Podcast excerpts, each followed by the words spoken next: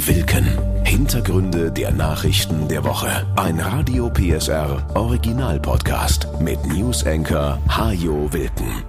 Willkommen zu einer neuen Folge, in der wir zunächst mal in die Röhre gucken. Seit Anfang der Woche kommt kein Gas aus Russland mehr über die Pipeline Nord Stream 1 bei uns an.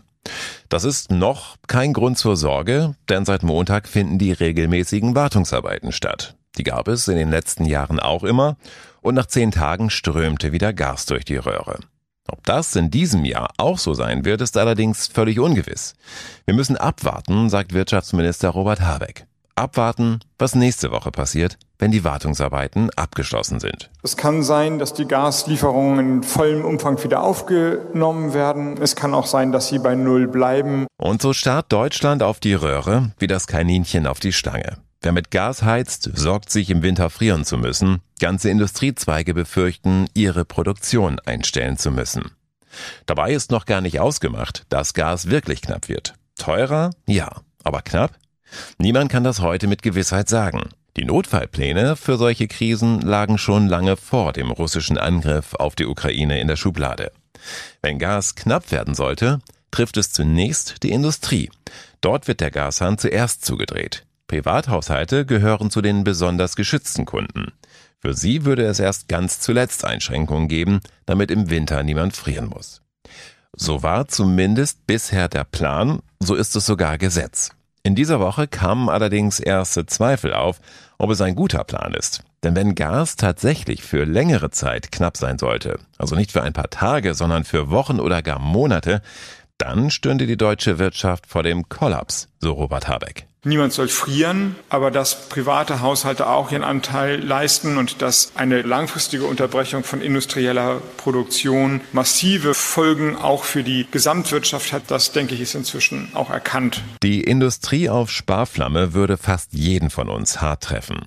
Zunächst natürlich die Betriebe, die nicht mehr produzieren können. Sie müssten Mitarbeiter entlassen oder in Kurzarbeit schicken.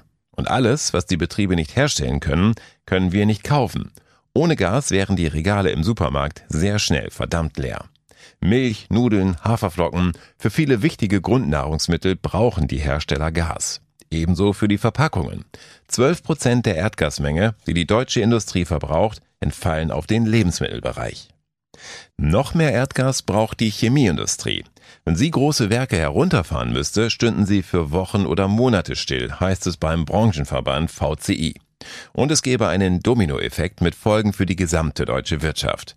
Denn die Chemieindustrie stellt unzählige Produkte her, die in anderen Produktionsbereichen benötigt werden.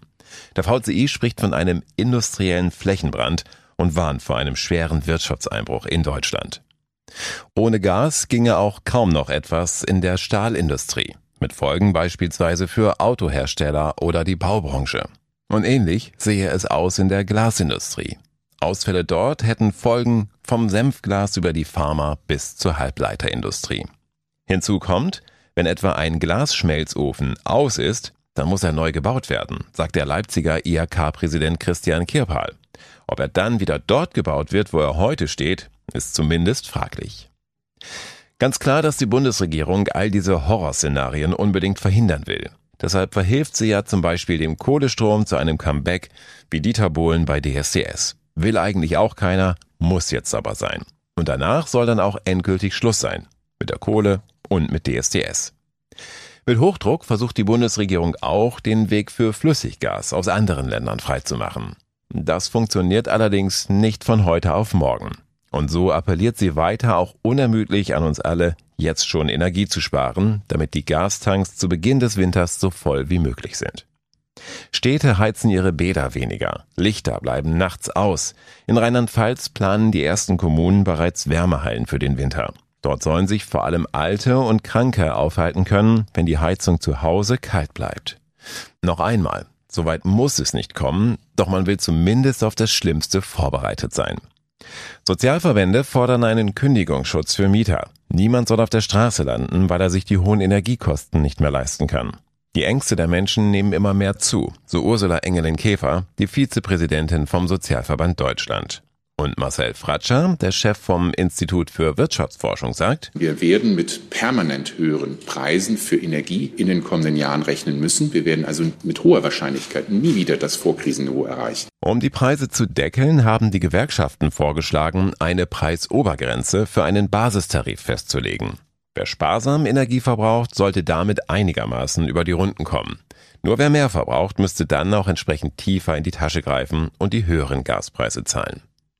Der Deutsche Industrie- und Handelskammertag hat vorgeschlagen, auch Büros und Werkhallen weniger zu heizen. Da muss man sich gegebenenfalls ein bisschen wärmer anziehen, sagt DIHK-Präsident Peter Adrian. In Sachsen soll ein Krisenstab dafür sorgen, dass die Gasmenge, die zur Verfügung steht, im Fall der Fälle so verteilt wird, dass wir mit möglichst wenigen schmerzhaften Einschnitten durch die kalte Jahreszeit kommen. Und manch einer sorgt in diesen Tagen privat vor für den Winter und kauft sich zum Beispiel eine Elektroheizung.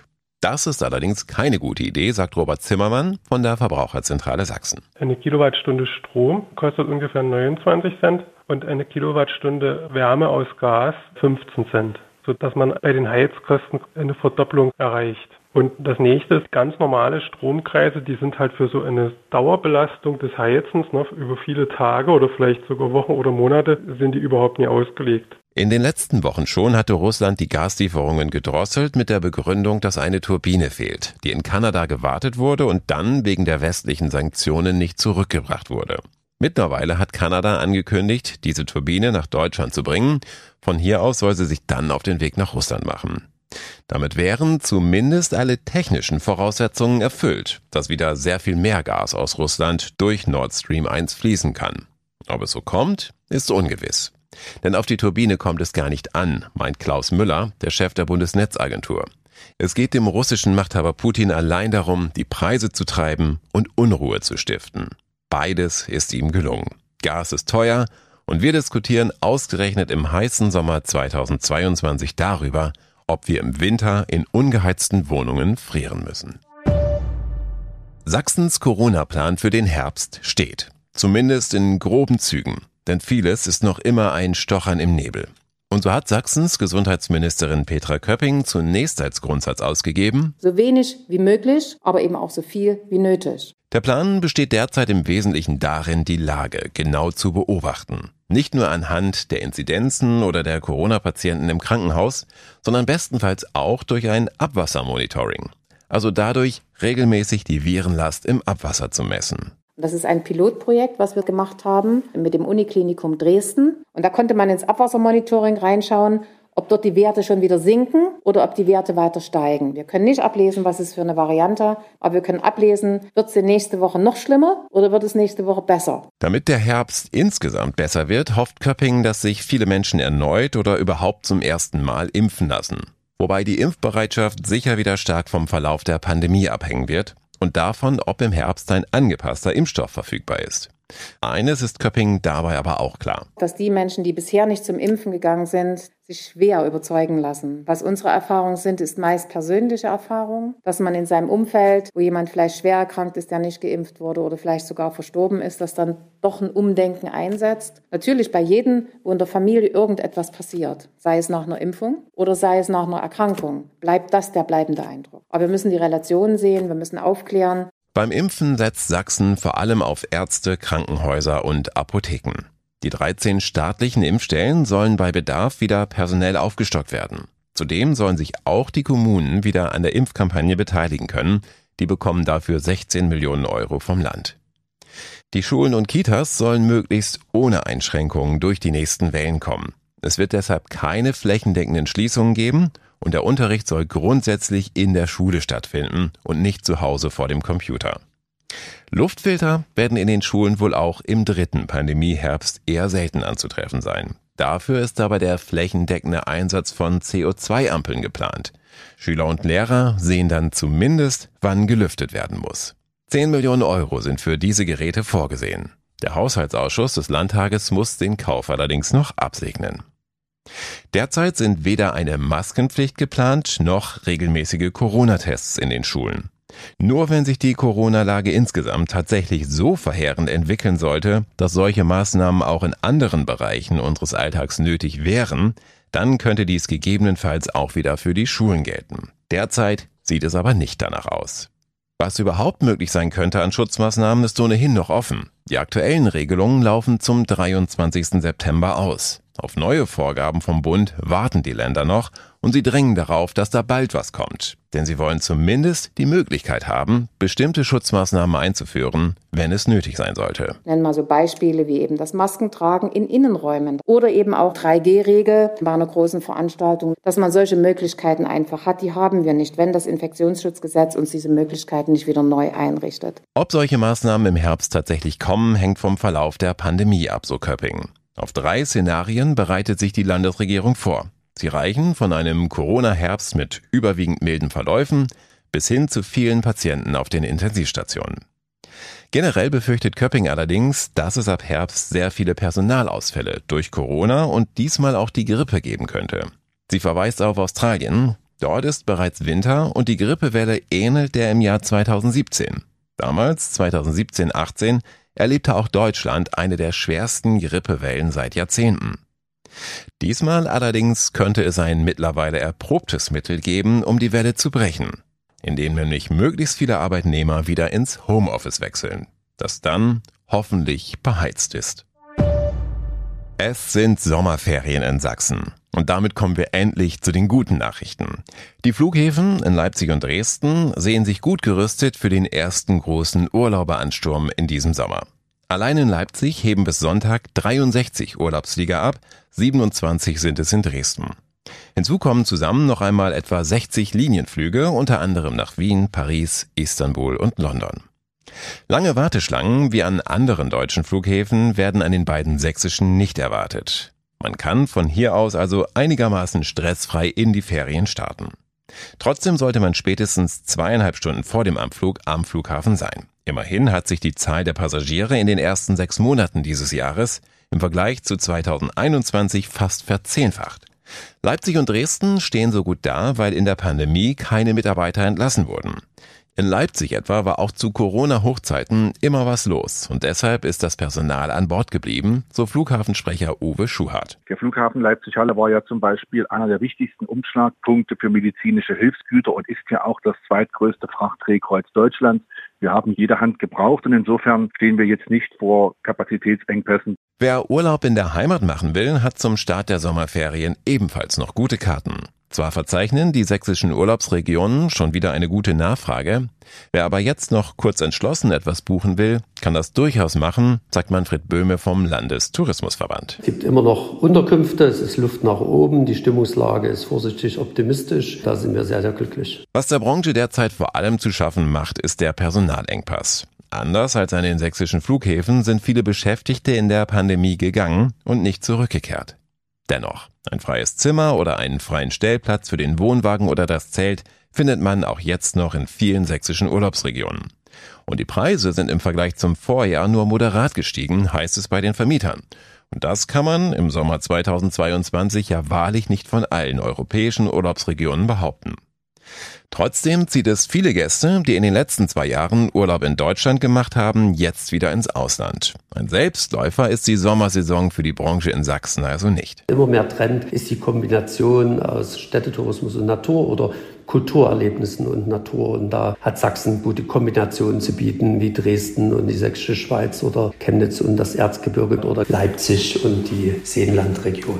Das besondere Urlaubsextra in diesem Sommer, Ausflüge ins Umland, müssen kaum etwas kosten. Das 9-Euro-Ticket macht es möglich. In der Großstadt kommt man damit bequem von A nach B und ein Ausflug etwa von Leipzig zur Landesgartenschau in Torgau ist gleich inklusive. Auch Erzgebirge und Vogtland profitieren von zahlreichen Tagesgästen, die für 9 Euro mit der Regionalbahn anreisen. Günstiger hat man seine Ferienziele selten mal erreichen können. Mittlerweile ist ja Halbzeit beim 9-Euro-Ticket. Die ersten anderthalb Monate sind vorüber, anderthalb weitere bleiben noch, bis das Schnäppchenangebot für den Nahverkehr Ende August wieder ausläuft. Doch was kommt dann? Macht die Politik einfach einen Haken dahinter und es geht zurück zum alten Modell? Mit deutlich teureren Preisen und einem Tarifdschungel, den kaum jemand überblicken kann? Gemessen am Erfolg des Tickets dürfte es eigentlich kein Zurück mehr geben. Weit mehr als 20 Millionen Tickets wurden allein bis Ende Juni verkauft. Viele haben das Auto stehen lassen und fahren nun mit der Bahn zur Arbeit. Andere nutzen das Angebot für Ausflüge in die nähere Umgebung. Manch einer fährt mit dem Ticket sogar kreuz und quer durch Deutschland und das sogar mehrfach. Der Wunsch nach einem bezahlbaren Nahverkehrsangebot ist da, ohne Frage. Nun muss die Politik entscheiden, ob und wie sie diesem Wunsch nachkommen will. Völlig klar dürfte sein, für neun Euro im Monat wird man die Busse und Bahnen nicht dauerhaft nutzen können. Da müsste der Staat zu viel Geld zuschießen, meint Verkehrsminister Wissing, etwa 10 Milliarden Euro pro Jahr. Es gibt zwar Länder, denen ist es das wert. In Luxemburg zum Beispiel kostet der öffentliche Nahverkehr gar nichts. Das kleine Herzogtum ist allerdings auch nicht vergleichbar mit dem großen Deutschland. Ein 365-Euro-Ticket wird immer wieder gefordert. Dabei zahlt man also einen Euro pro Tag. Auch ein 29 oder 39 Euro Ticket ist häufig im Gespräch. Alle drei würden sicher viele Menschen dazu bewegen, das Auto stehen zu lassen oder gar abzuschaffen. Der Verband der Verkehrsunternehmen hat inzwischen ein 69-Euro-Ticket vorgeschlagen. Auch das wäre noch günstiger als manch ein Abo für das Kunden bisher bezahlen. Allerdings nützen günstige Tickets gar nichts, wenn man irgendwo auf dem Land wohnt, wo der Bus nur dreimal am Tag hält. Das müsste schon Hand in Hand gehen. Günstige Tickets und gute Verkehrsverbindungen. Billig wird das sicher nicht und bis Ende August wird das auch nichts mehr. Doch allein die Tatsache, dass noch nicht alle von einem günstigen Ticket profitieren würden, ist ja kein Grund, komplett darauf zu verzichten. Irgendwo muss man ja mal anfangen und nie war der Zeitpunkt besser als jetzt. Verkehrsminister Wissing beschäftigt sich öffentlich derzeit vor allem mit der Frage, was das Nahverkehrsticket der Zukunft können muss. Es muss nämlich möglichst einfach sein. Ticket kaufen, einsteigen, losfahren, ankommen. Egal wann, egal wohin. Wissing will den Tarifdschungel lichten, durch den man sich heute häufig quälen muss, weil man mit den Öffis von A nach B will. Ein bundesweit gültiges Nahverkehrsticket, so etwas schwebt ihm vor. Übers Knie brechen will er das aber nicht. Ab September möchte er zunächst die Erfahrungen mit dem 9-Euro-Ticket auswerten, dann die notwendigen Schlüsse ziehen. Die ersten Zahlen kennt der FDP-Minister schon jetzt.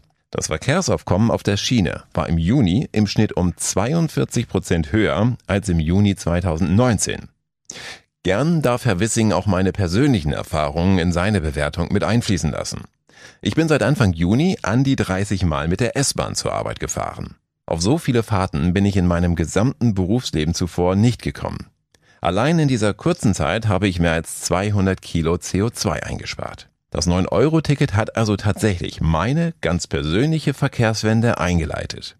Selbst dass ich auf dem Land lebe, war dabei kein großes Hindernis. Ich bin allerdings in der glücklichen Situation, dass bei mir im Dorf regelmäßig die S-Bahn hält. Ähnliche Angebote muss es auch für andere Regionen geben. Eine schöne Aufgabe für Herrn Wissing. Die Modernisierung der Bahn hat er ja auch schon zur Chefsache erklärt. Und jetzt wie immer an dieser Stelle noch ein bisschen Angeberwissen.